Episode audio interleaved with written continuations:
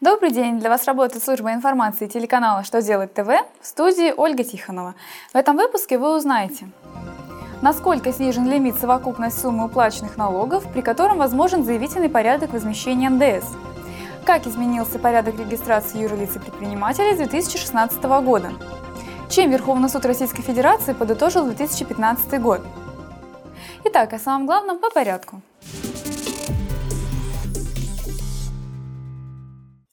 Принят федеральный закон, в соответствии с которым вернуть заявленные к возмещению НДС до завершения проводимой камеральной проверки могут организации, уплатившие за три календарных года акцизы НДС, налог на прибыль и НДПИ на сумму не менее 7 миллиардов рублей.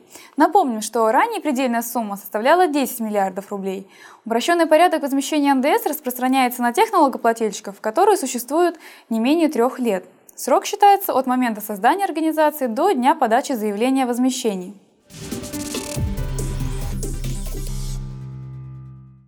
Налоговая служба выпустила информацию об изменениях в порядке регистрации юридических лиц и предпринимателей.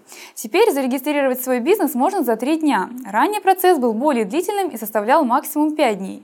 Кроме того, теперь компании, решившие сменить местонахождение, должны в течение трех рабочих дней представить регистрирующий орган по прежнему месту нахождения соответствующие заявления.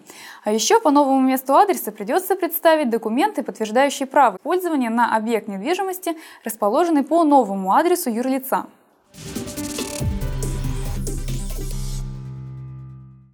Верховный суд Российской Федерации закрыл 2015 год итоговым обзором судебной практики. Судьи рассмотрели более 60 различных дел. Это экономические, трудовые, административные и гражданские споры. Кратко некоторые из них. Если суд не известил лиц, участвующих в судебном процессе, о времени и месте судебного заседания, это является существенным нарушением норм процессуального права. Есть информация и по предусмотренной законом возможности оставления нереализованного на торгах залогового имущества за взыскателем. Верховный суд указал, что сама по себе она не является основанием для отказа в пересмотре вопроса о начальной продажной цене такого имущества, установленной вступившим в законную силу решением суда.